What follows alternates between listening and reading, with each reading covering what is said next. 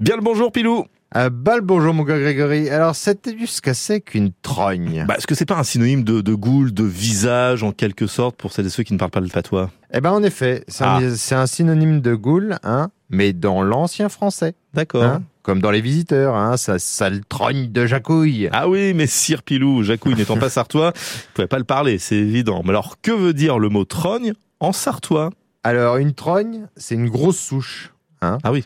Tu, tu vois ce que c'est qu'une Oui, souche Je vois, je hein. vois. oui. Bon. Et qui, à force d'être émondé, mon vieux, tu vois, se présente dans les haies sous forme un petit peu de massue, tu vois. Alors, Mhm. c'est souvent fait de chêne, d'orme ou de saule. Ah, merci, merci euh, Pilou pour cet apport culturel botanique.